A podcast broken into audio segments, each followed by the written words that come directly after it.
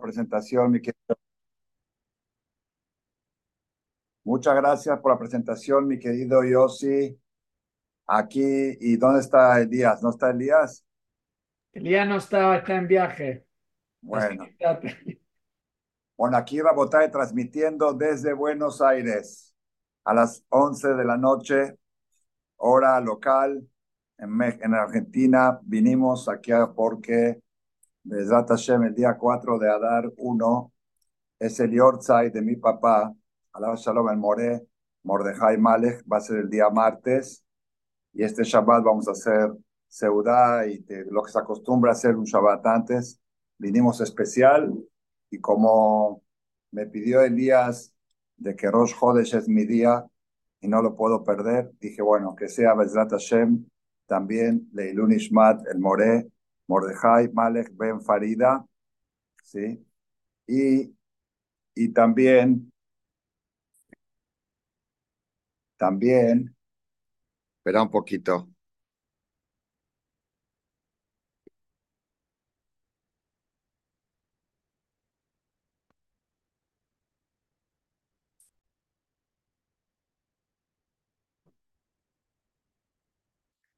Eh, también esta noche es el aniversario de mi abuelo, el papá de mi mamá, Jacob Simantov. Él falleció hace 85 años, cuando mi mamá tenía seis meses, mi mamá no conoció a su papá, y yo ahora estoy en casa de mi mamá, Shetijie, haciendo el aniversario de mi abuelo Jacob, ya que no tiene quien diga Kadish por él, porque todos sus hijos hombres ya fallecieron, y ahora el nieto está haciendo un shiur que sea Leilun Ishmat del abuelo exactamente el día de su aniversario, Rosh Aleph, el primer día de Rosh de Shadar, día 30 de Shevat, hace 85 años. Entonces tenemos doble función con este shiur para el abuelo y también para mi papá, Alaba Shalom. Aquí tenemos eh, en casa de mamá la foto de mi papá por si alguien lo quiere conocer. Esta era en su boda, el casamiento de mi papá. Ahí está con mi mamá hace 75 años fue el casamiento. Sí, ahí lo pueden ver. Y también aquí está mi papá, mi abuelo. Este es mi abuelo Shaul Malek. No sé si lo conociste, yo sí. ¿Conociste a Jajan Shaul Malek, el mujer de la ciudad? No lo, no, no lo, no tuve el zejú de conocerlo. ahí está la foto de Shaul Malek. Él era el mujer, el mujer de, todo, de toda Argentina. Y ahí está el casamiento de mi papá Ahí está mi abuela Farida Malek, ahí está mi abuela Simantov, ahí está Raham Zuli, atrás mi abuelo Shaul, etcétera, todas personas que ya fallecieron, que vivan muchos años los que están vivos, ¿verdad, Hashem? Que sea todo esto el Eilun Ishmat de ellos, aparte de todo lo que mencionaste, yo sí, en la presentación para la tzlajá de la guerra en el Israel, refugio de los enfermos, vamos a agregar, si me permites, Refuash Lema de mi maestro, Araba Gaon Shelita Ben Jaya Esther, que está mejorando Baruch Hashem de manera milagrosa, y también del Rab Jacob Hillel, el Gadol Tzadik Jacob Hillel, que estuvo muy delicado y ya se está recuperando. Necesitamos la fuerza de estos tzadikim para que protejan a nuestra generación, que proyecten Torah y Shamayim. Vamos a empezar la clase con el himno. El himno, ¿o ya no se canta el himno? Ahí está y más para Rosh Shadar, mucho más. Así claro. Muy bien. Mismol toda, Salmo 100. Mismol le toda Ariul Adonai Kolaretz. Ibdu et Adonai besimcha. Bou lefanav virnana. דהו כי אדוני הוא אלוהים, הוא עשנו, ולא אנחנו עמו וצומר איתו, בואו שערה בתודה, חצרותיו ותילהודו לו ברכו שמו, כי טוב אדוני לעולם חסדו, ועד דור ודור אמונתו. Ok, ya está bien, podemos empezar. Con permiso de los organizadores, de todos los presentes, muchas gracias por la presentación. Ah, pidieron acá también en un chat de Lunishmat David Ben Muchas gracias por la presentación y vamos a votar directamente al tema de hoy, Bezrat Hashem. Eh, en la perashá que se va a leer este Shabbat, la perashá Mishpatim, es conclusión del proceso de la entrega de la Torah. La entrega de la Torah fue la semana pasada y en esta perashá, en la parte final, vuelve a, retomar todo el proceso emocionante, emotivo de la entrega de la Torah, del Moshe Amar, y termina diciendo la perashá, Bahí Moshe Bahar, Arbaim Yom, Arbaim Laila. Estuvo Moshe 40 días y 40 noches. En medio de todo ese proceso, en el capítulo 24, versículo 11, ahí cuenta de los Zekenim, los ancianos de Israel, Bayal, Moshe, Aarón, Nadab, Abiú, Beshivim y Zikne Israel. Ellos se acercaron a la montaña más que lo que tenían permiso los demás del pueblo. Bairú et Elohe Israel, y vieron al Dios de Israel, y describe cosas muy difíciles de interpretar. Son seguramente es Kabbalah, que Maasel Ibnata Zapir, explica cómo se ve el trono celestial como algo del zafiro, algo súper brillante. Y termina diciendo así, Israel a los eh, privilegiados del pueblo de Israel que estaban ahí, los grandes, los nobles, los shalachiado, Elohim, Vieron, al, vieron a Dios que viajó, vieron a Todopoderoso, Vayogelu, Vaishtu, comieron y bebieron. ¿Qué quiere decir esto de que comieron y bebieron? Vaya Jesús eta Elohim, en Matán Torah, los tzadikim, que se acercaron mucho más que los demás del pueblo, los setentas de Kenim y los Atzilim, ellos vieron mucho más de lo que pudieron ver todos. Vayogelu, Vaishtu, comieron y bebieron. Dice el Ramban Nachmanides, Vayogelu שאכלו שמה שלמים בתחתית ההר לפני האלוהים טרם שישובו אל העולם כי השלמים טעונים מחיצה ונאכלים בירושלים לפנים מן החומה ובשילה וכל הרועה וכאן היו נאכלים לפני המזבח תחת ההר לא במחנה. El Rambán dice que, ¿por qué dice que comieron?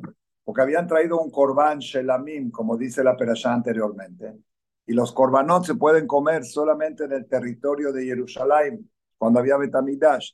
En este caso, los shelamim se podían comer solamente al lado de donde estaba el Mizbeach, donde estaban ahí los de Kenim. Entonces, por eso tuvieron que comer ahí, no podían regresar a su casa y comer la carne del shelamim en su casa, sino tenían que comerla en el lugar del Mizbeach, igual que en el tiempo del Betamigdash, se comía en Jerusalén. Con esto el Ramban resuelve el tema de Bayogelú. El problema es que es Vaishtu. ¿Qué quiere decir Baishtu? Y tomaron, ¿qué tomaron? ¿Qué bebieron? Se entiende cuando dice bebieron, que bebieron vino. Siempre cuando dice Baishtu, en la Torah Mishte es Mishte Ayain, de vino. ¿Pero qué vino si no sacrificaron ni un vino? Dice el Ramban, y esta parte la quiero resaltar porque no es muy conocida, para mí también fue nueva este año. Betam Baishtu, Sheasu Simha Beyom Tov aparte de que comieron la carne del corbán, que era obligación de comerla en un lugar sagrado y por eso no podían regresar a su casa a comer esa carne porque tenían que comerla ahí mismo en el lugar sagrado. Aparte de eso, Vaishtu, tomaron vino, tomaron alcohol, porque Sheasu Simha Yom Tov, hicieron banquetes Simha Yom Tov, Kiken Jobal Ismoah de Kabbalat Torah porque tenemos una obligación de alegrarnos al recibir la Torah. Como dice la Perashá Re, cuando escribieron la Torah en las 70 piedras,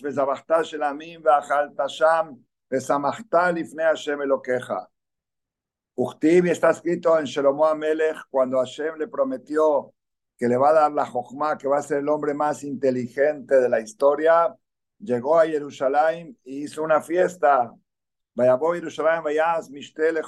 ¿Qué estaba festejando Shlomo Amelech? La Jochma que Hashem le regaló.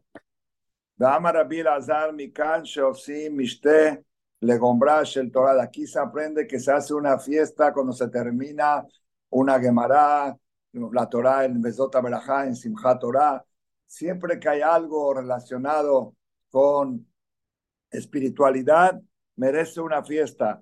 Benemar David David, y está escrito en David Amelech, estoy leyendo del Rambán, cuando hizo la colecta para la construcción del primer templo, ויזבחו להשם זבחים, ויאכלו וישתו לפני אדוני ביום ההוא בשמחה גדולה. Comieron y bebieron con mucha alegría. Veaf Khan, dice el Ramban, Beyom Hatunat Torah, que el día de la recepción de la Torah, el día de la boda con la Torah, merecía hacer una fiesta, por eso dice el Pasuk, Vayogelú, Vaishtu. Vayogelú se puede referir a los korbanot, que es una mitzvah de comer la carne de los korbanot, pero Vaishtu se refiere que hicieron mishte, hicieron banquete. ¿Por qué? Porque de aquí aprendemos que hay una mitzvah de festejar y celebrar cuando se recibe la Torah. La Gemara de Masej Pesajim trae una discusión cuál es la conducta correcta en las fiestas, en Pesach, en Sukkot. ¿Cuál es la conducta correcta? Si una opinión dice o comer todo el día o rezar todo el día y otro dice la mitad del día comer, la mitad del día rezar. Y la tercera opinión dice, en Shavuot, todos reconocen que se necesita festejar con comida y bebida. ¿Por qué? Porque fue el día que se entregó la Torah. Y el día que se entregó la Torah, está mejor así o sí. Yo sí, está mejor así la imagen bueno, pero que si se ve mejor.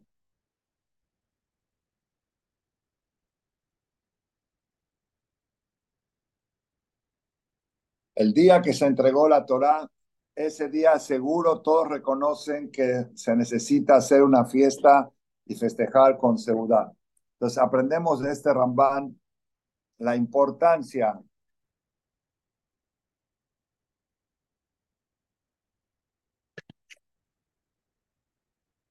la importancia de festejar con comida y con bebida cuando se obtiene alguna virtud espiritual como la recepción de la Torá o la Jojma del rey Salomón o la colecta para la construcción del primer templo o la entrega de la Torá. Eso es lo que aprendemos de este Rambán. Moray Verabotay, ya que estamos ahora en una semana que para mí es aniversario de mi papá, el octavo aniversario del Moré, Mordejai Malech, Papá fue un gran educador. 52 años fue Moré, 26 años en Argentina, en Buenos Aires, y otros 26 en México. Tenía sangre, sangre de educación, de educador.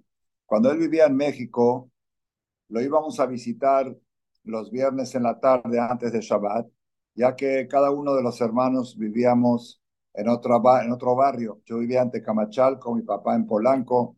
Entonces íbamos a visitarlo y le decíamos, papá, dinos algo para decir en la sinagoga, en el, templo tenemos que dar un discurso en Shabbat, como es la costumbre, el rab tiene que hablar.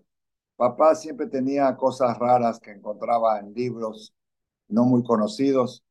A ver, papá, dime un hidush para compartirlo en el Beta Knesset, en la sinagoga.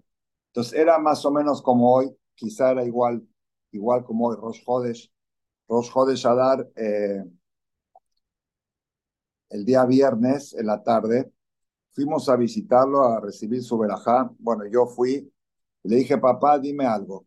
Y me dijo, tienes que decir la Gemara en Masejet Betzá, hoja 15, columna 2. Betzá tet mut bet. Dije, papá, ¿qué tiene que ver eso? Me dice, fíjate, fíjate ahí, fíjate ahí en Betzá tet mut bet, al principio de Perek Sheni. Y ahora voy a compartir con ustedes esa enseñanza que me dio mi papá, enseñanza eterna, que sea el Ishmat de él, el beneficio que van a tener ustedes después de escuchar esta Gemara, este Shiur, este Hidush, Bezat Hashem, que sea para enaltecer su alma en el Shamaim cada vez más. La Gemara dice, Masejet Betza, hoja 15, columna 2, los últimos tres renglones. Los últimos cuatro renglones. Lo estoy leyendo aquí de adentro. Esta es la Gemara Betzá, el tratado de Betzá, que habla de Yom Tov, en Perek en la parte de abajo, últimos cuatro renglones. Dice la Gemara así. Be'ama Rabbi Hanan, Mishum Rabbi Eliezer, Rabbi Shimon. Dijo Rabbi Hanan, en nombre de Rabbi Eliezer, el hijo de Rabbi Shimon Bar Yochai. Arotze Sheit Kaimun Hasav, la persona que quiere conservar su patrimonio, sus bienes, en el tiempo de antes, explica Rashi, los bienes son los campos. Los campos eran la fuente de mantenimiento, de manutención de los comerciantes, de los negocios, plantaban. Y el problema es que había ladrones que robaban, usurpaban campos, como dice la Torah Lota, Gebul, no muevas la, la barda de la frontera del campo. Entonces, el que quiere conservar sus bienes y que no se los roben, y Tabahem Adar, que plante en esos campos un árbol que se llama Adar. Adar, así como se llama el mes de Adar, Aleph Dalet Resh. Shenemar, ¿de dónde lo aprende? Adir Bamarom Hashem. Adir es fuerte, fuerte, poderoso en las alturas, es Boreola. Me explica Rashi que este árbol es un árbol muy alto y muy importante y muy famoso. Y cuando una persona tiene un árbol así en su campo, todo el mundo se entera. La gente pasa por ahí, dice, mira este árbol, mira este árbol, ¿de quién es este campo? Este campo es de Reubén. Se hace famoso el campo y el dueño del campo. Y si en algún momento lo llega a vender, también se hace famosa la venta.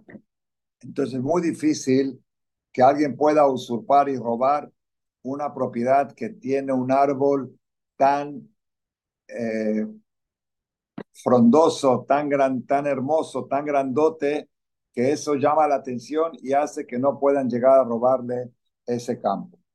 ¿Ok? Esa es la estrategia que dice la Gemara. Iname, dice la Gemara, Iname, ¿por qué se llama este árbol Adar? Adara Kishme, que de dice Mai Adara de Kaime le dare dare. La palabra Adar viene de Dor, Dor, Dor. Si tú quieres poder transmitir a la próxima generación tu patrimonio, si tú quieres que tus hijos hereden tus campos, tienes que poner ese árbol. Ese árbol es garantía de que las propiedades tuyas no serán usurpadas y se podrán heredar a tus hijos y a tus nietos, le dor, dor, a dare, dare. Tania Nameaji dice la Gemara, escuchen qué impresionante esto. Tania Nameaji, Sadeh Sheyesh Adar, un campo que tiene este árbol que se llama Adar, en Anixelet, nadie la puede robar. Por lo que dijimos antes, que es muy famosa. Ven a tampoco pueden usurparla. Uperotea Mishtambri tiene otra virtud más, el tener ese árbol. En el campo tiene algo adicional, que los frutos de ese campo se conservan, no se echan a perder, perotea Mishtambri. Dice Rashi, Rashi es el comentarista número uno de la Torah y del Talmud, Uperotea Mishtambrim, lo yadana maihi, no sé ¿Qué tiene que ver ese árbol con el conservar las frutas de las demás frutas del campo? Y Eshme Farshim, Rashi trae dos explicaciones. Una, que lo ponían como una barda a esos árboles para que no entren los animales. Belinir A, acá viene lo, lo más impresionante de Rashi. Linir A, a mí me parece, dice Rashi, Shehumin Eseb Hashub, Bezar'o Mitarev Maperot, este, este árbol tiene unas raíces importantes que se mezclan en todo el campo.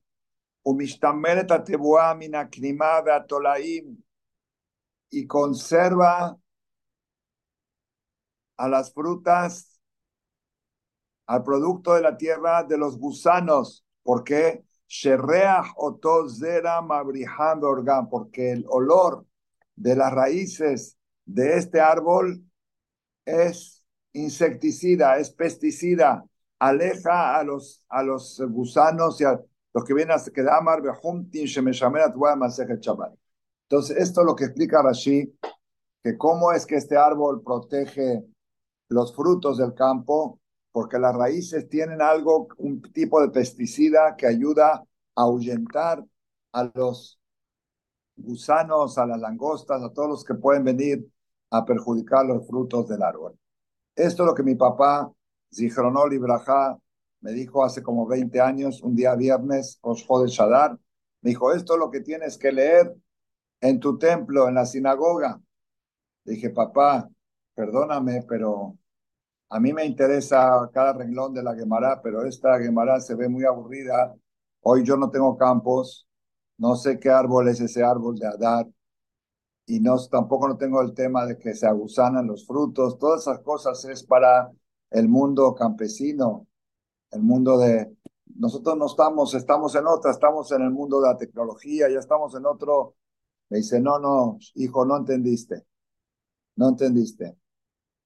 Acá está escrito el secreto del éxito de la educación de las próximas generaciones. Cuando dice la Gemara,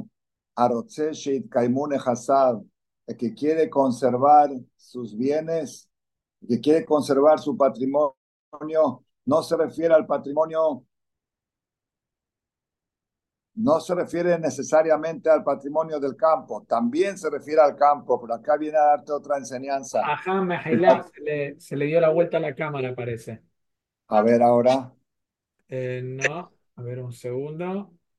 Eh, oh, un minuto. No. Ahora, ahora está mejor. Sí, sí, ahí está bien. ¿Ahora está bien? Sí, está bien, ajá. Ok. Me dijo mi papá, alaba Shalom, no Libraja, que sea el mató. Hijo, los bienes, el patrimonio de la persona no son solamente los campos. Los campos es algo pasajero. El patrimonio principal de la persona son sus hijos, su descendencia. Y la preocupación más grande que puede tener alguien es que sus, sus patrimonio, que son sus hijos, sus nietos, sean usurpados, sean ultrajados, sean arrebatados de sus valores, y la preocupación más grande que tenemos nosotros como padres y como abuelos y como bisabuelos hoy en día es qué va a pasar con las próximas descendencias. Nosotros sentimos que Baruch Hashem ya pasamos las pruebas de la vida y más o menos las pasamos bien, ahí estamos en el camino con Torah, con Irat Shamaim, pero cada día el Satán, el Yetzerará trae más gusanos, más animales, más, más eh, delincuencia para usurpar, para quitarnos esos valores ancestrales que tenemos. Y la preocupación más grande que tenemos es Arotze Sheit Kaimune Hasad, la persona que quiere que se cumplan sus bienes. Entonces, ¿cuál es la solución? Itabahen Adar. Vamos a ver cuál es la solución. Esta, por eso, papá, esto tienes que decirle a la gente en la sinagoga. La preocupación número uno tiene que ser conservar el patrimonio y poder pasarlo de una generación a otra. Y hay que buscar consejos para eso. No es algo automático. Vemos muchas generaciones que se han cortado y se han perdido lo alenu y es la preocupación más importante que debemos de tener nosotros. Como una vez le dije a un papá que estaba arriesgando la integridad de la educación de su hijo arriesgándolo con un tema de asimilación, le dije, más vale un hijo sin dinero que dinero sin hijo. Por preocuparte de que tu hijo tenga dinero, estás arriesgando que ya no tengas nietos, que ya no tengas a quien heredárselo. La preocupación más grande tiene que ser el futuro. Mi papá, Alaba Shalom, mi abuelo paterno y mi abuelo materno, que hoy estamos en su aniversario, como dije al principio, ellos pasaron muchas dificultades, pasaron hambre, pasaron dificultades económicas, dificultades sociales, pasaron la Primera Guerra Mundial, la Segunda Guerra Mundial, situaciones muy difíciles, de mucha austeridad. Había acá en Buenos Aires, en Argentina, mi abuelo, que hoy es su aniversario, 85 años de fallecimiento, él falleció de tuberculosis, una enfermedad mortal, contagiosa, peor que el COVID, y no tenía remedio en ese tiempo. Está enterrado en la ciudad de Córdoba, a mil kilómetros de Buenos Aires. No tuve ese todavía de visitar su tumba nunca, porque no he llegado a, visitar, a conocer esa ciudad. Entonces yo estoy, yo a veces me pongo a pensar mi abuelo, mi bisabuelo, ya han pasado todo eso, pero ahora ellos están desde el cielo viendo toda esa pobreza, toda esa austeridad, toda esa lucha, toda esa dificultad.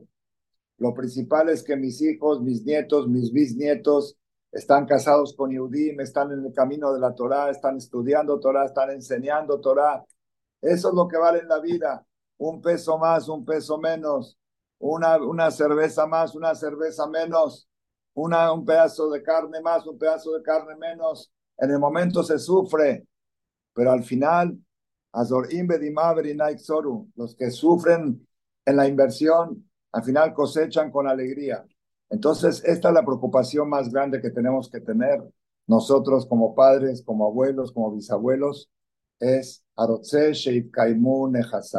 ¿Cómo hacer para garantizar el futuro de las próximas generaciones? Esa tiene que ser nuestra única y principal preocupación. Claro que los demás detalles económicos y parnasá son cosas necesarias, pero no podemos nosotros prescindir de lo básico para obtener lo necesario. Tenemos que saber qué es lo importante. Entonces, Rabotai, ¿cuál es el secreto que ofrece la Gemara para aquella persona que quiere garantizar el futuro de las generaciones próximas? ¿Cuál es el secreto? El secreto, vamos a decirlo, como me lo explicó mi papá, él me lo dijo muy en, muy en síntesis, yo lo fui ampliando durante estos 20 años y armando de esto la conferencia que les estoy proporcionando en este momento. ¿Cuál es el secreto para transmitir nuestros valores garantizados a las próximas generaciones? Garantizados, que no fallen, que no quiebren.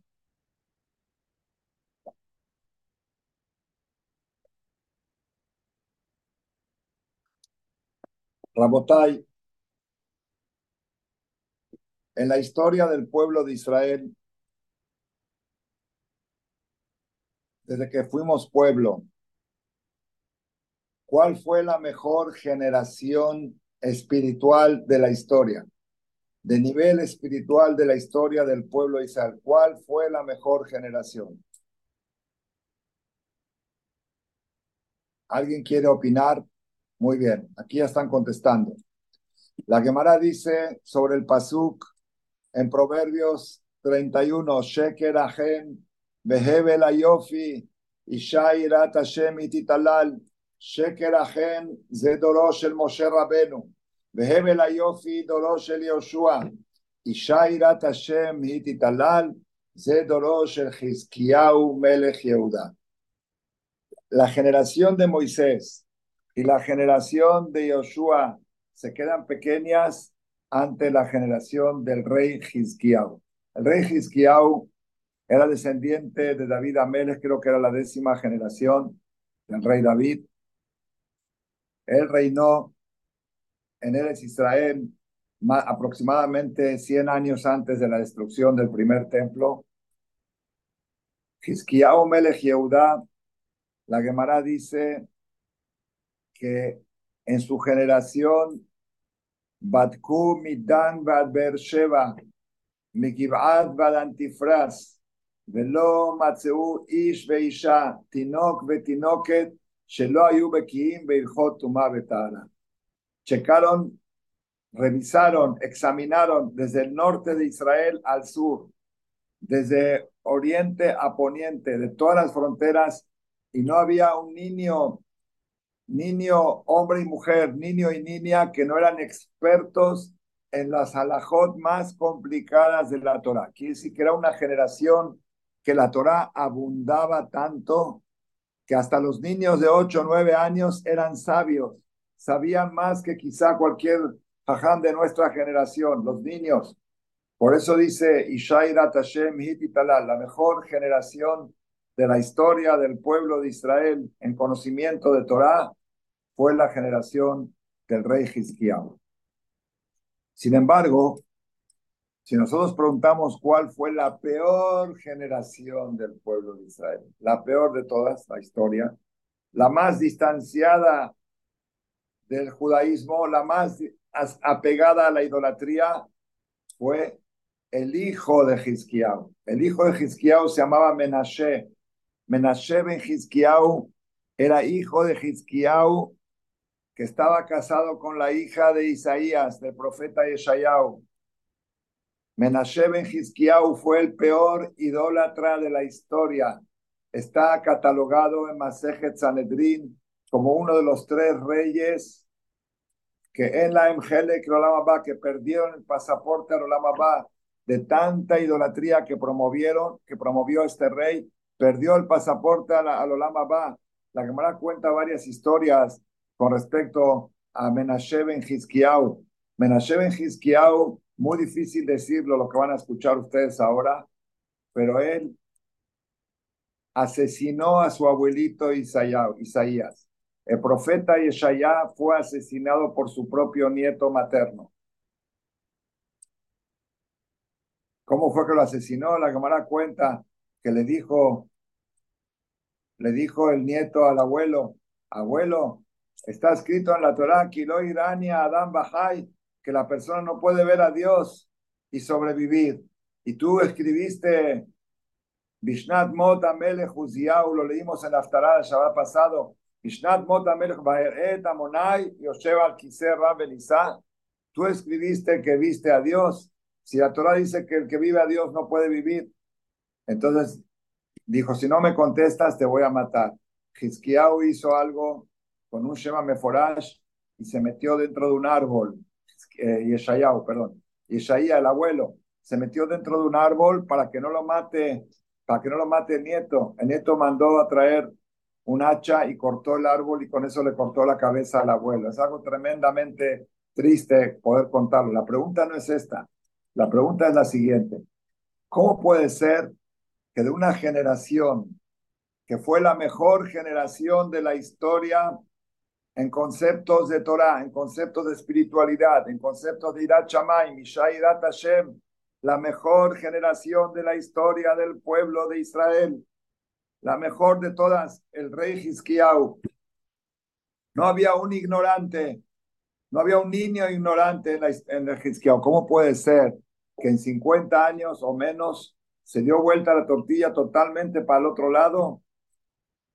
Ustedes imagínense lo que estamos preguntando. Imagínense que hoy en día lleguemos a una situación, si es que se, se puede uno imaginar, que todos los Yudim del mundo saben el Shas, todos los Yudim del mundo saben la Torah de memoria, hombres, mujeres y niños. Pues ya, dice, ya es lo máximo. ¿Qué puedes esperar de la próxima generación? Pues mucho mejor, ya el Mashiach. ¿Cómo puede ser que la generación siguiente a Yeshaya, a Hizkiyahu, fue la peor de la historia? La esa es una buena, una buena pregunta. Para contestar esta pregunta, vamos a abordar una parte del Talmud en la Gemara de Masejet Shabbat dice un secreto muy grande.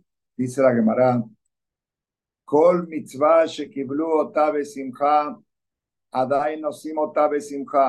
Toda mitzvah que el pueblo de Israel cuando la recibieron, la recibieron con alegría, todavía la siguen cumpliendo hasta el día de hoy con alegría y toda mitzvah que la recibieron bajo presión, no, no con la, misma alegría, hasta hoy siguen sufriendo para cumplirlas. ¿Cuál es el ejemplo que trae la Gemara? La mitzvah de Brit Milá. Moray Brabotay, la circuncisión a los ocho días es lo más cruel que podríamos pensar de toda la religión judía. Lo más difícil, yo pienso que para un papá, si no fuera porque tenemos la tradición, lo más difícil es decirle que le corten un pedazo a su bebé a los ocho días. Déjalo que crezca, déjalo que decida. Ah, está recién nacido, es un bebé. Sin embargo, no solamente que la mayoría, la gran mayoría del pueblo de Israel cumple con esta mitzvah, sino que lo festejan. Imagínate que alguien te diga, te invito a una fiesta, que es que van a operar a mi hijo de un apéndice un apéndice y voy a hacer una fiesta. ¿Cómo una fiesta? Porque la, cirugía merece una fiesta. Tienes que estar acongojado. Y aquí le hacen una cirugía al bebé a los ocho días, le quitan una parte de su cuerpo y festejan y cada vez festejan con música, con orquesta. ¿Cuál es el secreto? Dice la Gemara. Cuando Hashem le entregó la Milá Abraham vino y hizo el Brit Milá por primera vez a su hijo Itzhak a los ocho días, dice el Pasuk, Vayas Abraham Mishte Gadol Beyomi Gamelet Itzhak. Abraham hizo un gran banquete el día que le hizo el Brit Milá Y Gamel es Hagmal, dice Tusafot. El día 8 le hizo la Milá, hizo un gran banquete.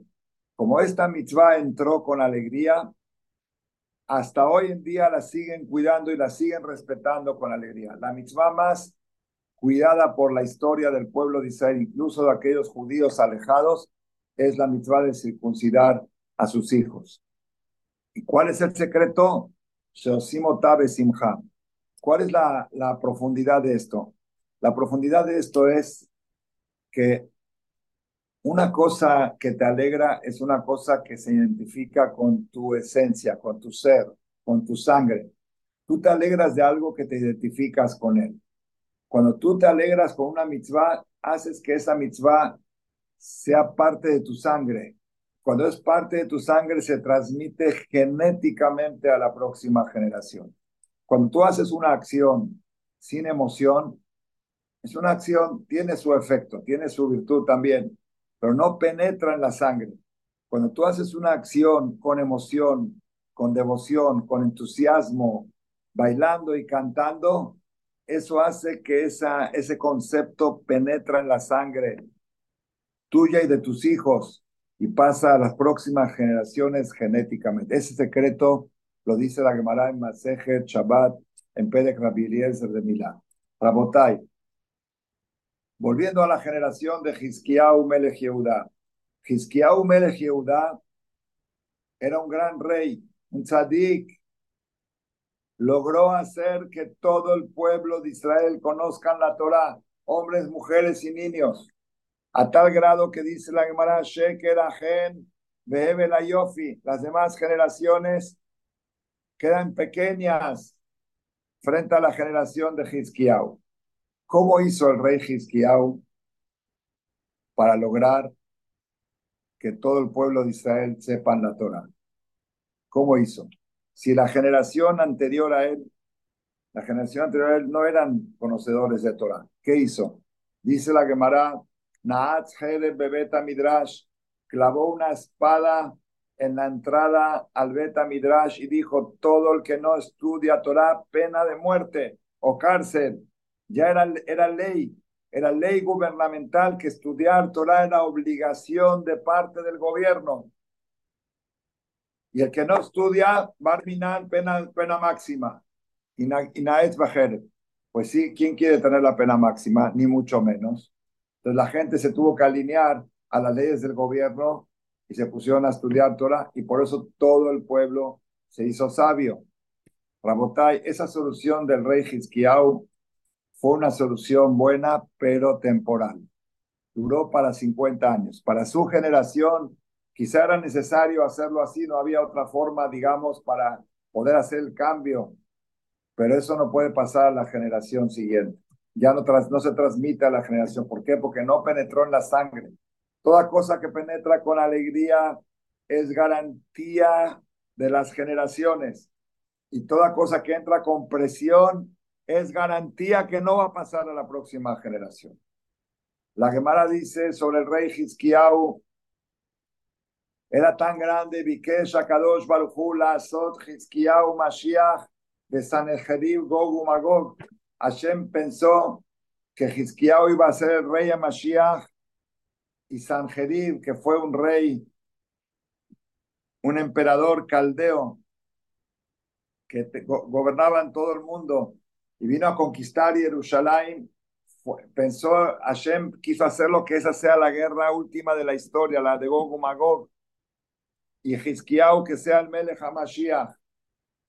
¿Y por qué no fue así? Dice la Gemara, mi pene lo amar Shira, porque Hizkiyahu, Melech Yehuda, cuando vio la victoria milagrosa contra Sanjerib, que se fueron a dormir en la noche cientos de miles de soldados y al otro día no se despertaron, que hubiera sido una muy buena solución para los terroristas de Hamas, nos hubiéramos ahorrado muchas malas situaciones de muertos, de heridos, de soldados. Que Hashem haga que todos los soldados de Hamas, los terroristas de Hamas, al otro día no se despierten. Así pasó con el ejército de Sanjerib, ¿Qué tenía que haber hecho Hizkiyahu al otro día? Hacer Shirah, como Shirah Tayam, cantar como cantó Moshe Rabenu cuando se salvaron de los Mitzrim. Y él no, él no cantó. ¿Por qué no cantó? Porque la filosofía del rey Hizkiyahu era muy estricta, era muy rígida. Aquí o estudias Torah o te mato. Aquí es forzoso. La religión es algo forzoso. No, pues, no hay juegos. Aquí no hay premios, no hay juegos, no hay cantos. Aquí se estudia porque se estudia. Y sí lo logró, sí lo logró, pero no pasó a la próxima generación. Ese secreto nos revela el Talmud sobre el rey Hizkiyahu, que fue la mejor generación y la siguiente fue la peor de todas. ¿Y cuál es el secreto? Para que aprendamos que si tú quieres que los valores pasen a las próximas generaciones, tienen que pasar a través de la alegría. Y es lo que dijimos del Ramban Nachmanides en la Perashá Mishpatim, al final de la entrega de la Torá. porque la Torá resalta Bayojelu, Baishtu? Bayojelu es el Corbán, pero Baishtu, ¿qué tomaron? No había, ni una mitzvah de tomar nada, dice el Ramban, para enseñarte que siempre que hay algo espiritual de por medio, tiene que venir acompañado de una copa, tiene que venir acompañado de un banquete, de una sauda. Y uno dice, ¿pero por qué? ¿Por qué? Y en ese punto nuestra religión se diferencia de otras religiones. Otras religiones dicen, no, son dos cosas. Una cosa es el templo, otra cosa es la comida. No, como que no, no van las dos cosas juntas. Y acá tenemos el secreto en Kabbalah Torah, en la Perashá Mishpatim. Si tú quieres que la Torah esta que recibimos en Ar Sinai pase a la próxima generación, tienes que celebrarlo con banquete, con copas de vino. Y cada año en Shavuot, dice la Gemara, todo el mundo reconoce que se necesita hacer fiesta en Shavuot. Tiene que ser la gem, tiene que ser con seudá. ¿Por qué? Yom Shenitnabo Torah. El día que se entregó la Torah, el día que el rey Salomón recibió su inteligencia, hizo una fiesta. El día que el rey David hizo una colecta para el templo, hizo otra fiesta. El día que se termina la Torah, en Simchat hay que hacer fiesta. ¿Por qué? Porque es el secreto para que las cosas pasen a las próximas generaciones. Babotay, yo quiero decirles, ahora voy a pasar un poco más ya a la parte práctica histórica. El secreto grande para que nuestros hijos y nietos y bisnietos sigan el camino correcto es que las cosas vengan acompañadas con emoción, con entusiasmo, con alegría. Es el secreto, no ha fallado, este secreto no ha fallado. Otras recetas educativas han fallado, esta no ha fallado. Toda persona que supo inculcar en su familia la celebración, la alegría, el festejo de un Shabbat, el festejo de un estudio de Torah, el festejo de cada mitzvah, pasa genéticamente a la próxima generación. Y aquellas personas que trataron de educar, como el rey Hizkiyahu, quiero decirlo, lo digo a propósito porque el error puede, puede sucederle a cualquiera. Aquellas personas que tratan de educar con la pistola, con la flecha, con la, con la, con, este, el que no estudia toral, pena de muerte, puede servir a corto plazo, pero a largo plazo no puede durar muchos años, porque el Talmud nos revela este secreto. Moray Berabotay. La gente dice que no se educa con palabras, sino con acciones. Es decir, con el ejemplo. No se educa con palabras, se educa con el ejemplo. Pues yo les quiero decir una frase que es conclusión de 50 años de estudio y de experiencia y de haber conocido a grandes educadores, entre ellos mi papá, Alaba Shalom. No se educa ni con dicciones ni con acciones, se educa con emociones. Dime lo que te emocionas y te diré quién eres. Nuestros hijos están pendientes de nosotros a ver qué nos emociona. Cuando tu hijo te ve sonriendo y alegre, se pone a pensar, ¿de qué está alegre mi papá? Mi papá está alegre del Kiddush de Shabbat. Ah, eso me da a entender que el Kiddush Shabbat es muy importante. Eso entra en la sangre de tu hijo. Y si tú estás alegre por otras cosas, pues tu hijo piensa, estás alegre porque compraste un coche nuevo o por alguna otra cosa de Olama del material, Pues eso es lo que le va a entrar. Tus hijos están pendientes, las emociones. Escuchen bien este mensaje. Ni palabras, ni acciones, emociones. Dime lo que te emocionas y te diré quién eres. Mi papá, Lava Shalom, jamás habló conmigo de educación. Mi esposa, Chetigie, me dice en México, me dice, Shaul, ¿por qué nunca te sientas a hablar con tus hijos para decirles las cosas como son? Le dije la verdad porque mi papá nunca lo hizo conmigo. Yo no sé cómo se hace. Yo no sé cómo se sienta uno a hablar con su hijo. Bueno, pero siéntate, habla con ellos. No sé, mi papá nunca lo hizo. Y yo no, no me siento que salí mal educado por, la falta de ese diálogo con mi papá. Sin embargo, no puedo explicarles a ustedes lo que me ha transmitido, lo que ha transmitido como educador mi papá nosotros sin palabras y sin acciones, con emociones. Emociones. Dime lo que te emociona y te diré que mi papá era muy cuidadoso de que no nos emocionemos por algo que no vale la pena, que no nos entusiasmemos, nos quitaba el entusiasmo, nos desinflaba cuando estábamos entusiasmados por el fútbol, porque ganó River o porque perdió Boca o por X, nos desinflaba al momento y enfocaba todas las emociones hacia las cosas que él quería que perduren para todas. Nunca nos prohibió eh, ver el fútbol o, que nos interese el fútbol, pero no nos, no nos dejaba ser eufóricos. La euforia la guardaba para otras cosas. Y esa es una enseñanza que teníamos. Rabotay, hoy es Rosh Hodesh, Rosh Hodesh Adam. Adar quiero contarles algunas anécdotas como ejemplo del mensaje que les estoy transmitiendo. Pero antes de seguir, quiero decirles que en las escuelas de hoy, escuelas judías de hoy, se están encontrando con mucha dificultad en este tema. Es muy difícil mantener una escuela con disciplina con el mensaje de esta conferencia.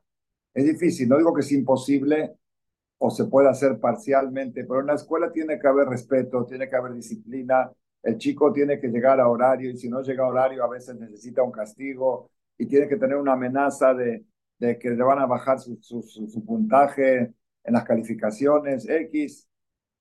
Y es un problema porque, porque lamentablemente todas las cosas negativas el Satán las está metiendo con música.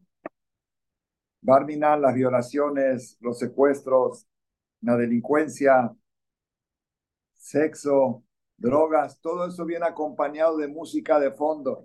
Y las cosas que vienen con alegría penetran en la sangre. Es una estrategia del Satán de dibujar toda la maldad con Hollywood, con películas con cosas atractivas que ya que despiertan la emoción y cuando se despierta la emoción ahí viene el concepto de la delincuencia y entra con emoción. Entonces, ¿cuál es el problema? Que todas las cosas negativas que no quisiéramos que nuestros hijos aprendan llegan con música y todas las cosas positivas que sí quisiéramos que nuestros hijos lleven a cabo, esas entran con presión, esas entran con amenazas, ese es el problema que nos encontramos. El tema es que las escuelas, yo estoy un poco involucrado en algunas, tengo familiares que son morín, que son directores. Uno dice, bueno, yo en la escuela no puedo manejar todo, como dice el Malek, con pura alegría, con pura... Pues tiene que haber disciplina, tiene que haber un poco de amenazas, tiene que haber a veces castigos también a los chicos para que se eduquen el único lugar donde forzosamente tenemos que adoptar esta conferencia de hoy es en la casa. La casa tiene que ser una fuente de máxima alegría. La música tiene que estar encendida a las 24 horas del día con música kasher. El viernes en la noche, el, Shabbat, el Shalom Alejem y el Kabbalah Shabbat y todo lo que se tiene que ser lo más alegre de la semana. El chico tiene que estar esperando que llegue ese momento. Ustedes saben que había un jajam muy grande, muy grande en nuestra generación. Falleció hace como 30 años, se llamaba Rav Shah. Dijeron, Oli Él vivió casi 100 años y fue 50 años líder de todo el pueblo de Israel en Eres Israel, la Yeshiva de Ponevich. Lo más grande, hubo tiempos que toda la política de Israel dependía de la palabra de Rav Shah, el que sabe un poco de la historia. Un Rab gigante. Sin embargo, él tuvo dos hijas y un hijo, un solo hijo varón, y ese hijo varón no siguió el camino de la Torá y sus nietas de Rav Shach están en Kibbutz Shomer Atzair y comen Hazir en Kippur. Están totalmente del otro lado, totalmente. Y su hijo también un tiempo hizo Teshuvah, después otra vez regresó. Me enteré ahora hace poco que sigue todavía muy alejado del judaísmo. Y la verdad, nosotros no podemos cuestionar ese tipo de preguntas porque sabemos que Abraham vino, tuvo a Ismael, Isaac tuvo a Esav, y no es ni el primero ni el último en la historia que era papá tzadik hijo no tzadik. Entonces, no, no cuestionamos, pero si no fuera porque él abrió la boca, el Rav mismo abrió la boca y dijo, yo sé por qué mi hijo se desvió del camino y dejó de respetar Shabbat. ¿Por qué? Dice, porque yo era tan aplicado a mi estudio, que cuando me sentaba a comer en la mesa de Shabbat, mi ciudad de Shabbat duraba 13 minutos. Traían el pescado, traían la sopa, traían el pollo, la carne, Birkat Amazon y a estudiar. Y no tenía tiempo para cantar las canciones que se cantan en la mesa de Shabbat. Kieshmera Shabbat, Baruch el Elión, Ashoimer Shabbat, Abeni Mabat. No cantaba. ¿Por qué no cantaba? Porque sentía que era una pérdida de tiempo. Esos minutos de canción, mejor me dedico a estudiar Torah. Y ese fue mi error. Así dijo el Rav de sí mismo. Si él no lo hubiera dicho, nadie podría atreverse a abrir la boca. Pero él lo dijo para enseñar a las generaciones. Cuidadito con esos detalles. Uno dice, bueno, ¿qué tan importante puede ser cantar las canciones en la mesa de Shabbat?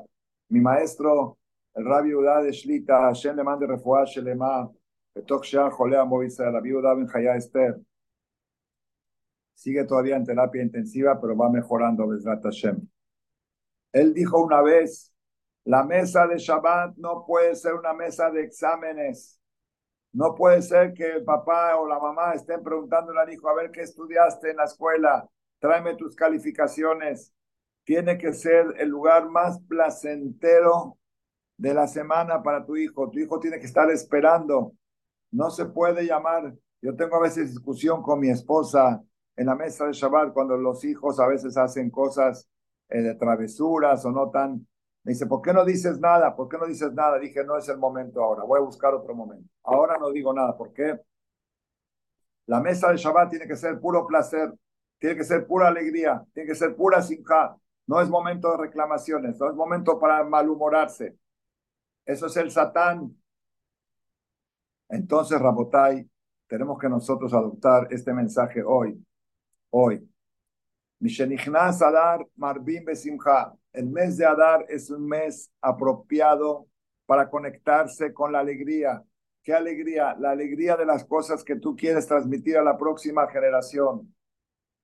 Tenemos 60 días esta vez. Siempre toca un solo Adar. Este año tocó dos Adar. 60 días aprovecharlos para transmitir. Entonces dijo mi papá, alaba Shalom, cuando me dijo este mensaje, que quiere conservar sus bienes, y Tabahem Adar, que plante en sus bienes el mensaje del mes de Adar. Rashi explica que es un árbol, Rashi explica que son unas raíces que tienen pesticidas, pero el mensaje escondido en esto, si tú quieres alejar de tus hijos gusanos y animales y, malintencionados que vengan a arrebatarle su patrimonio, mételes, planta dentro de ellos lo que es el mes de Adar. Mételes el Abudat Hashem Besimha. Mi papá alaba Shalom. Yo recuerdo cuando éramos chiquitos, él era muy celoso de la botella del vino, porque el vino de aquel tiempo se hacía en la casa, era vino casero y no era mebushal no era hervido. Si no es hervido y lo toca el goy, ya no sirve para Kiddush. Entonces papá traía el vino, hacía Kiddush, nos servía un poquito a cada uno y luego, luego lo guardaba bajo llave, el vino, para que no lo vaya a tocar el goy y lo haga taref. Muy celoso, yo me acuerdo hasta un poco exagerado, de tan rápido que, que en la mitad de la ciudad agarraba la botella y la cerraba con llave para que no se le olvide y no lo llegue a tocar el goy. Sin embargo, nosotros, como hijos, veíamos algo muy sorprendente. Una vez al mes nos levantábamos en la mañana para ir a la escuela y en la mesa de la cena donde papá cenaba, cenaba tarde porque volvía de trabajar muy tarde de enseñar, había una botella de vino en la mesa. Yo preguntaba, ¿por qué está la botella de vino ahí? Pues un día martes, un día, es que hoy es Rosh papá cenó con vino por Rosh Sabíamos los hijos cuándo es Rosh según la botella de vino que estaba puesta en la mesa. Yo estoy seguro que era una estrategia de mi papá como educador para enseñar a sus hijos la importancia de los jodes. Nunca nos dijo una palabra, miren los jodes, los jodes. No, ahí está la botella de vino. Eso se llama educar con emociones. El vino representa alegría y hay ni samach leva Sabemos que cada vez y hasta hoy en día yo y todos mis hermanos tenemos el Rosjodes en la sangre. Tengo un hermano en México que cada Rosjodes, no sé si hasta el día de hoy, iba con todos sus hijos a un restaurante a cenar de carne y ahora va con sus nietos. Y yo tengo, cada uno de los hermanos tenemos esto de otra manera, pero los jodes para nosotros es todo un, todo un evento, todo un evento. Nuestros, hijos están esperando que sea los jodes, porque saben que algo nuevo va a haber, alguna alegría nueva va a haber. Y eso que estamos ganando con eso, le estamos inculcando el calendario hebreo. Estamos inculcando a nuestros hijos a Jodesh Azel Ahem Rosh Hodashim, que los Yehudim tenemos un calendario propio, tenemos un día, es un día festivo. Shulchan Aruch dice en el capítulo 419, mitzvah le arbot de Seudat Rosh Chodesh, una mitzvah de aumentar la ciudad de Rosh Chodesh. Y esto queda muy bien para hoy, que Rosh Chodesh, tenemos 48 horas de Rosh Chodesh. Hay, un, hay discusión en la halajá, cuando cae Rosh Chodesh en Shabbat, ¿cómo hacemos para resaltar la importancia de los jodes dentro de la ciudad. En la tefilá decimos ya le Musa, sacamos un segundo sefer, pero en la ciudad, ¿cómo se hace? Una opinión dice que hay que agregar una comida extra, un kugel, un chun, no sé, alguna cosa extra que no se trae cada Shabbat. Pero el Rabeno Asher, el Rosh, dice no, eso no es suficiente porque en Shabbat no hay límite. A veces pone uno dos platos, pone tres platos. Según el Rosh, la ciudad de Rosh Chodesh, cuando toca como en Shabbat, hay que hacerla el domingo, aunque ya pasó Rosh Chodesh. Y cuando te preguntan, ¿y ahora por qué estás haciendo un asado? Este es el asado de Rosh Chodesh que no pudimos hacer ayer, porque era Shabbat. Y uno dice, bueno, ¿qué tan importante es eso? La importancia es lo que estamos hablando en toda esta conferencia. ¿Qué quieres dejarle a tus hijos y a tus nietos y a tus bisnietos? Si quieres dejarle el fútbol, celebra el fútbol. Si quieres dejarle el juego, celebra el juego. Si quieres, si quieres dejarle valores, celebra los valores. Los valores se tienen que celebrar. Dime qué es lo que te emociona y te diré quién eres. Y eso es Rabotay en la casa. En la escuela, yo traté mucho de hacer cambios en las escuelas en México con este tema. No es fácil. Es fácil hablar, pero cuando uno entra con el director y con el Morey y ve los casos que se presentan, a veces la falta de disciplina es muy difícil enfrentarla con pura alegría y con pura música. Quizás se podría, pero es, bastante complicado. Es un camino muy... Pero en la casa, en el hogar, tiene que ser la fuente de la simja, la fuente de la alegría. Rabotai, dime lo que te emociona y te diré quién eres. Esto se aplica para todos lados. La tus hijos están pendientes, ¿qué es lo que te emociona? Había una persona en Panamá, estos ya tiene muchos años, más de 20 años, que él escuchaba mis conferencias en los cassettes y a veces en los seminarios. Y él me contó la siguiente historia. Él vivía en Paitilla, Paitilla, y el lugar, el único templo que había era Shebetajim, que estaba media hora de distancia caminando en Shabbat, caminar con el calor. Ahora Baruch Hashem ya hay, más sinagogas ahí mismo, pero en ese tiempo había una sola sinagoga en toda la ciudad que estaba en Shebetajim, y él vivía en un lugar un poco retirado y tenía un conflicto muy fuerte con su hijo cada Shabbat en la mañana. El papá despertaba a su hijo para ir a la sinagoga. Dice, si no lo voy a educar, hijo, son las ocho, hay que ir al templo, levántate. Un hijo de 10 años, 11 años. Papá, déjame dormir, toda la semana me levanto temprano a la escuela, un día quiero descansar. Hijo, hay que ir al templo, vamos, levántate, levántate, levántate, párate. Papá, déjame dormir. Y cada vez hacía una discusión y el papá le decía, por tu culpa voy a llegar tarde al templo, porque hasta que te despiertas, hasta que te vistes, siempre llego tarde, nunca llego temprano. Cada Shabbat se hacía una discusión de siete y media de la mañana hasta las ocho y media, y al final el papá llegaba tarde, el chico llegaba malhumorado al templo, se portaba travieso en la sinagoga, era todo un conflicto, se echaba a perder todo el Shabbat. Llegó una situación, así me contó el Señor, que su hijo llegó a odiar el templo, a odiar el Knis. Le dijo a su mamá, odio, odio la sinagoga, odio el Shabbat, no quiero que llegue ese día, no quiero ir al templo, que no me obliguen, que no me exijan.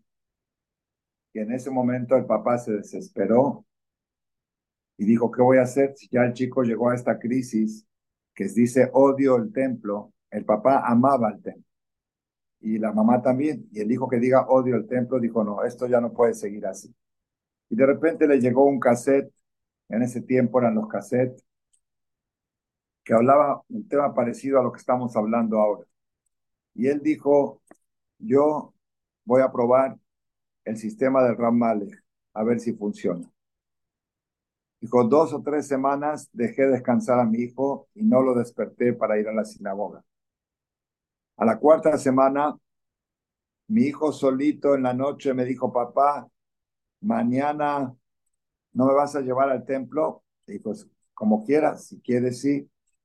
En la mañana se levantó el papá 15 minutos antes del tiempo normal fue a la cama de su hijo, lo abrazó, lo besó, se puso a cantar. Le dijo, mi hijo, ya Eni, ya Roji, ya Hayati, en árabe, unas palabras de amor. Mi querido, mi vida, mi amor, lo abrazaba, la apapachaba. Cinco o diez minutos estaba abrazándolo y besándolo a su hijo.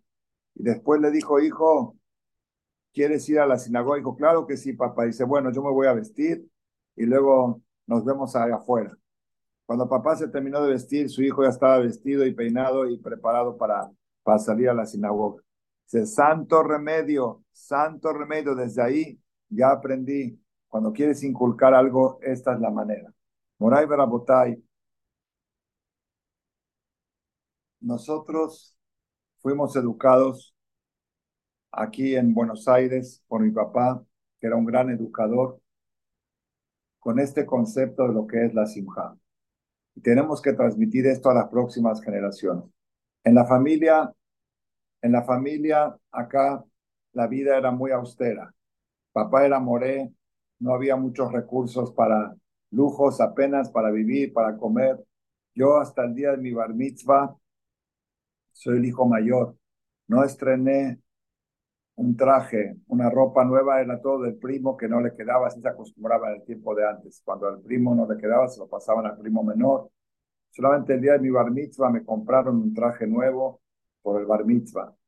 Sin embargo, el tefilín que mi papá me compró a mí para mi bar mitzvah, cuando un tefilín normal costaba 120 dólares, mi tefilín costó 400 dólares.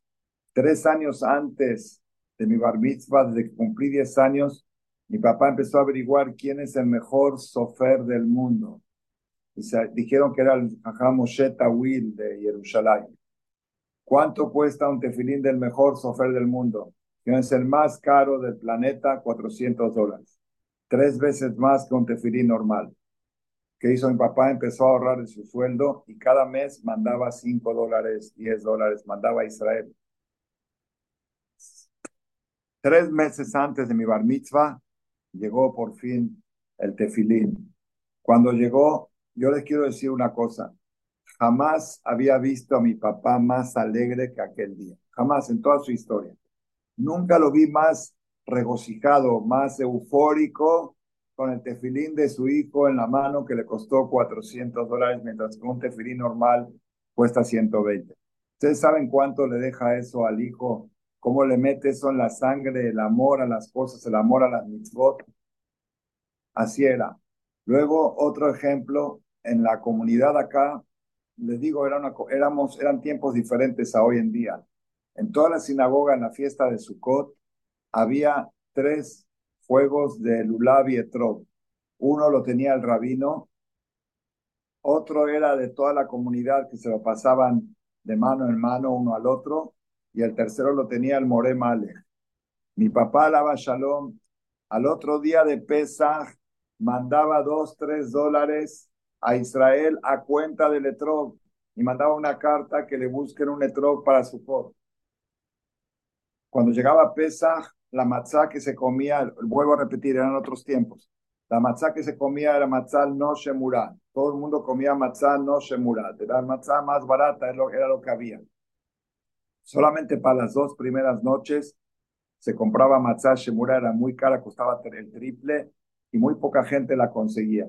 Mi papá, alaba Shalom, Mozae Sukkot, terminando Sukkot, mandaba los primeros cinco dólares a Jerusalén para que le reserven su matzah shemura. Y eran de los pocos que tenían matzah shemura en todo Buenos Aires.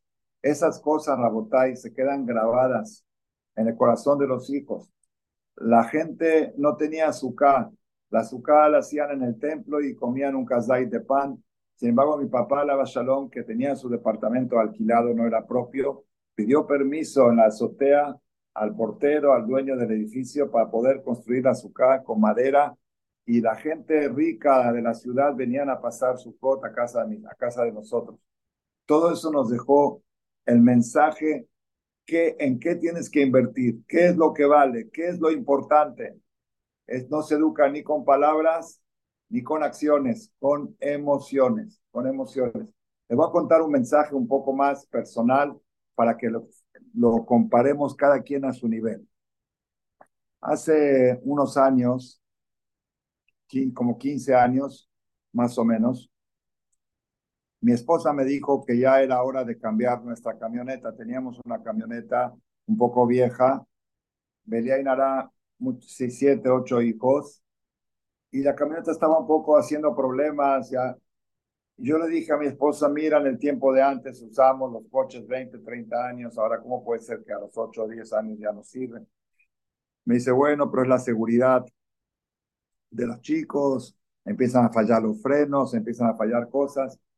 Dije, bueno, si se presenta una oportunidad, eh, vemos, compramos una camioneta nueva. Y la verdad también era mucha, era dinero, costaba caro y yo no tenía ese dinero. Un día llegó un donador del templo que debía una cantidad importante de donativos de las fiestas de Rosh de Kippur, y se le estaba complicando pagar, no tenía suficiente liquidez. Y dijo, Raúl, yo veo que usted necesita cambiar su camioneta. Y tengo crédito en los bancos para poder comprar una camioneta a crédito nueva. Sí, con mucho gusto, yo se la compro y la doy como parte del pago de los donativos que debo al templo.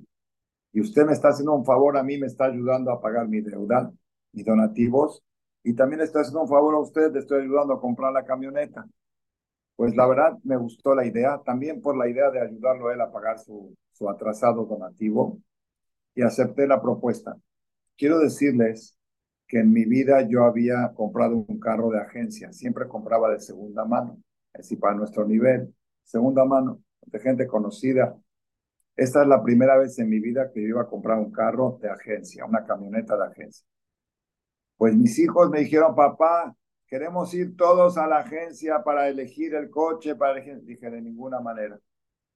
Mis hijos no van a pisar una agencia. No quiero que estén con la emoción de ver tantos carros nuevos, con tantas cosas avanzadas y que se le abran los ojos y que empiecen a, a, darle importancia a lo menos importante. No, dije, yo voy a ir con mami a la agencia y vamos a elegir lo que necesitamos y eficiente. Así fue, fuimos. Lo único que le, le dije, quiero la camioneta más austera que tenga. Austera, camioneta nueva, pero austera. Lo único que mi esposa me pidió por higiene, que el tapizado sea de piel, para que no se ensucie, que no huela mal, los chicos tiran la leche, cosas, que sea de piel.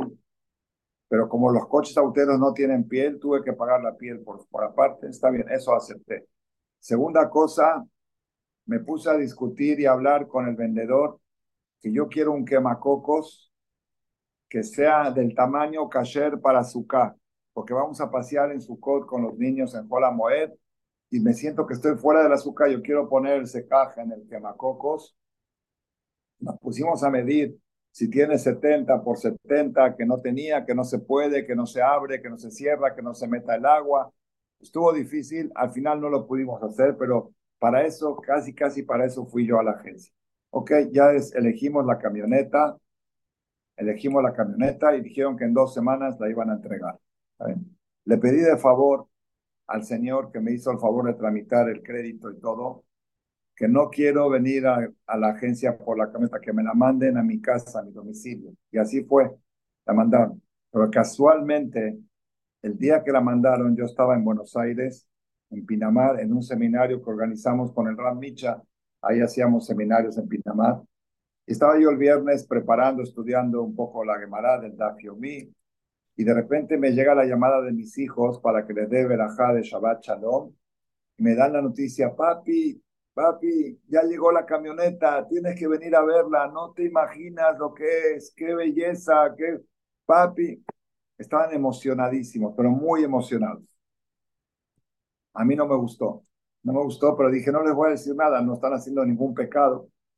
Pero le dije esta frase, dije, hijos, escuchen bien lo que les voy a decir el pedazo de Tosafot que acabo de estudiar ahora, la Gemara que estudié ahora hace cinco minutos, me da más alegría que la noticia que me dieron que ya llegó la camioneta. Y mis hijos se quedaron mudos. Porque no esperaban esa reacción de mi parte. Lo dije con, con naturaleza, no lo dije ni, ni enojado ni nada. Pero quería, sabía que hay un peligro. Si mis hijos están en esa emoción por un coche nuevo, Mañana pueden llegar a tener una discusión con sus esposos, con su familia por los carros y empezar a elegir marcas y cada vez cosas y que tienen que recibir. La emoción se guarda para las cosas que valen la pena. La emoción se guarda para el lulav, para el etrog, para la matzah, para el kiddush de Shabbat, para la sukkah, para el estudio de la Torah, para ir a una... Para eso está el dinero, para eso están las emociones, para los jodes, para eso están las botellas de vino, para eso está la alegría. Si nosotros tenemos las antenas paradas, yo quiero decirles, conozco compañeros y amigos que no saben tanto este secreto, o al menos no lo llevan a cabo, y tienen problemas, porque de repente ven que su hijo empieza a ser muy fanático de los zapatos de lujo o relojes de lujo o cosas, y dice, pero ¿por qué? Si yo no le enseñé eso, tú no le enseñaste eso, pero tampoco, pero las emociones tuyas no estaban enfocadas en el lugar correcto. Y tu hijo te vio muy emocionado cuando estabas remodelando tu casa y cambiando el mármol o cambiando la loseta o haciendo cosas. Entonces le entró el amor a las cosas materiales y él lo tradujo para los zapatos, para los coches, para otras cosas. Tenemos que concentrar. Kaimune Hasab Adar. La persona que quiere conservar sus bienes, que pasen a la próxima generación y que nadie te los arrebate y que no vengan gusanos y que no te los roben, tienes que plantar en tus hijos el árbol que se llama Adar. Adar es el mes de Adar, el mensaje del mes de Adar. Cada cosa que quieres que tu hijo siga haciéndola, métesela con música, métesela con alegría, métesela con emoción. Y las cosas que valen menos, menos emoción. Y las cosas que no valen, tienes que demostrar incluso algún síntoma de, de, de, de contraemoción, lo contrario a alegría. Y de esa manera tu hijo se va educando sin palabras y sin acciones, con emociones. Hashem para que nos dé el zehut. Ahora que estamos entrando al mes de Adar, que por coincidencia, no hay casualidades, mi papá, Alaba Shalom, nació el 18 de Adar, Hay Adar, y falleció el 4 de Adar Aleph acá en la ciudad de Buenos Aires. Sí, por coincidencia tocó su aniversario en el mes de Adar y todo su lema, todo su mensaje, toda su, su fuerza era ese tema de educar con alegría. Voy a terminar con una historia real que me sucedió con mi papá, Alaba Shalom. Él viajaba de México a Buenos Aires tres veces al año para estar aquí en las fiestas y en las vacaciones y hacer kibbutz para poder hacer kibbutz. Sus papás de mis abuelos vivían acá en Buenos Aires y necesitaban, necesitaban apoyo. Entonces mi papá venía a, a Buenos Aires, de México a Buenos Aires tres veces al año, en Pesach, en Sukkot y en las vacaciones de, de agosto, creo, de julio y agosto. Entonces yo iba al aeropuerto en México a recogerlo y lo llevaba a la casa. Una vez se atrasó el vuelo o no había vuelos y el vuelo llegó el lunes, en vez de llegar domingo a la noche a México, llegó el lunes en la madrugada, como a las 6, 7 de la mañana, llegó el vuelo y ese mismo día empezaban las clases de septiembre. Allá en México empiezan como en Israel, como en Estados Unidos, las clases en septiembre. Ese lunes empezaban las clases y papá este, llegó directamente del aeropuerto a la escuela. Me dijo, llévame directo a la escuela porque él era moré de Quital, de primero de primaria. Todos los todos querían que su hijo estudie con el Moré Males primero de primaria porque les metía mucho la, la alegría del, del estudio. Todos los que estudiaron con el Moré Males no se olvidan, saben, se pueden olvidar de cualquier Moré menos de él. Entonces llegué a la escuela y ustedes saben que cuando los chicos entran a la primaria, entran muy asustados. ¿Por qué? Porque en el, en el jardín de infantes, en el kinder, es la mayoría es juego, diversión, un poco de estudio, pero todo es, como se dice, con alegría. Con, pues ya cuando llegan a, la escuela ya es tareas, escuela, español, eh, deberes, ya, ya cambia mucho todo el sistema. Y los chicos llegan bastante asustados porque antes tenían una mora y ahora tienen un more. Entra mi papá la quita y yo la acompañé y dije, quiero ver cómo enseña mi papá. pocas oportunidades, nunca iba a tener otra oportunidad igual. lo traje del aeropuerto y directo a la escuela. Entra el Moré, mi papá, la Shalom, se sienta y están ahí como 18 chicos, algo así,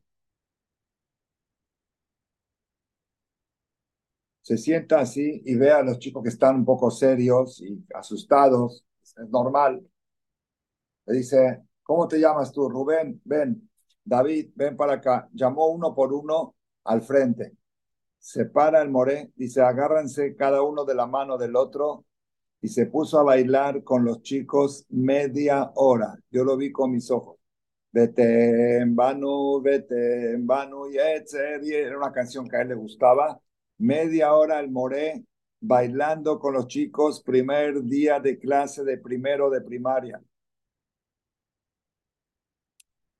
Fui y le pregunté al director, perdón, director, estas son las instrucciones que tiene mi papá. Dice, no, nadie le dio esa instrucción. Digo, ¿y quién? ¿Por qué lo hace? Dice, pues, él lo inventó. Y, y a usted no le molesta el protocolo. Dice, mira, protocolo, protocolo, tu papá supera todos los protocolos, porque el resultado es lo que marca. Y el resultado vemos que todos los chicos que estudian con él salen enamorados del estudio, enamorados de la Torah. Otra prueba más de lo que estamos hablando. Hashem, que tengamos el zehut de poder adoptar este mensaje hoy, primero de Adar, primer día de Rosh Chodesh Adar Aleph, ahora que tenemos 60 días para plantar este árbol que se llama Adar, en todas las cosas positivas. Tenemos que resaltar mucho lo que es Seudat Mitzvah Rabotai. Nosotros, por error, a veces festejamos fiestas patrias, festejamos domingos, festejamos puentes, festejamos cumpleaños, todo tipo de cosas y las cosas nuestras, cuando llega el momento de festejar, ya estamos cansados, ya no tenemos tiempo, no tenemos fuerza, no tenemos recursos. Tenemos que concentrar todos nuestros recursos, nuestras fuerzas, nuestras energías en festejar el Shabbat, en festejar el Rosh Chodesh, en un Siyum Masejet, en resaltar la alegría del niño cuando termina de estudiar el Humash, cuando termina, todo eso, a eso hay que levantar. Y lo demás, cumplir, cumplir por, con lo mínimo, porque tiene que ser totalmente desproporcionado a favor de lo espiritual. Pero Barminan, si lo hacemos al revés, si todas las fiestas que no tienen mensajes espirituales las celebramos con mucha alegría, las vacaciones y los viajes y todo, y cuando llegan lo nuestro, Pesach, Shavuot, Sukkot, lo festejamos de Bediabad, así de, de entonces ahí estamos dando el mensaje equivocado. A Hashem que nos ayude a no equivocarnos en el Jinuj, a reforzar la alegría en, cada, en la educación, buscar estrategias, pedirle a Boreolam, Hashem, ayúdame a encontrar estrategias, cómo inculcar las cosas con alegrías, y con eso vamos a ver mucha satisfacción y mucho futuro para el pueblo de Israel. Amén, que Amén, amén, Juan Shaul, querido. Nunca se me va a olvidar, hace 26 años que me iba a casar, que usted me dijo, si te vas a casar para ser feliz, no te cases. Cásate para hacer feliz al otro. Nunca se me va a olvidar para dar, cásate para ser feliz. Nunca se me va a olvidar ese consejo que me dio. Y ha funcionado mucho porque no hay como dar sin esperar recibir. Qué bonita clase, qué bonito recibir los Jodes Shadar Aleph con una clase de usted y no va a ser casualidad, sino causalidad, que Rosh Jodes Shadar Bet también nos va a dar usted clase, así que habrá que buscar qué tema, pero este es un consejo muy bonito, muy, muy bonito de lo que es el saber dar y el saber alegrar a los demás. Así que muy bonita clase. Ham Yossi, adelante, Tzadik. Hazak Baruch, Hazak Baruch, Hacham Shaul,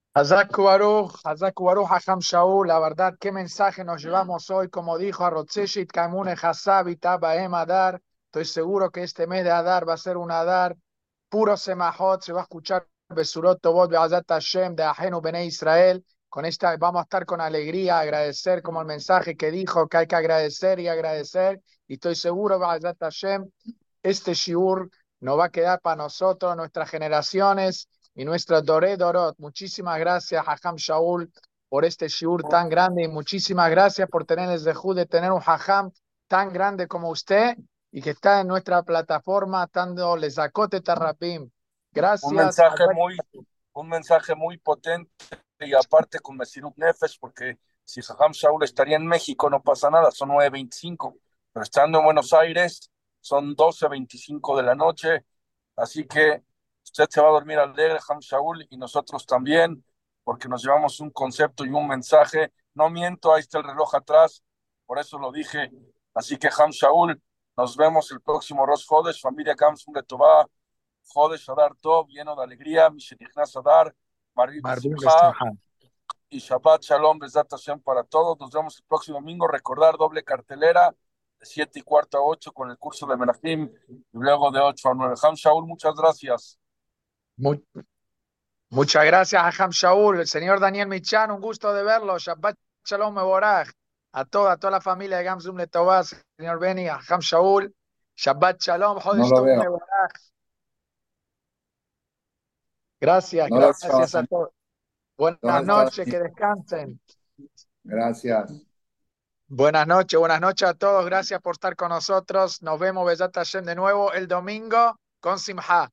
Shabbat Shalom Meborach. Shabbat Shalom, señor Ishaq. Shabbat Shalom, todo.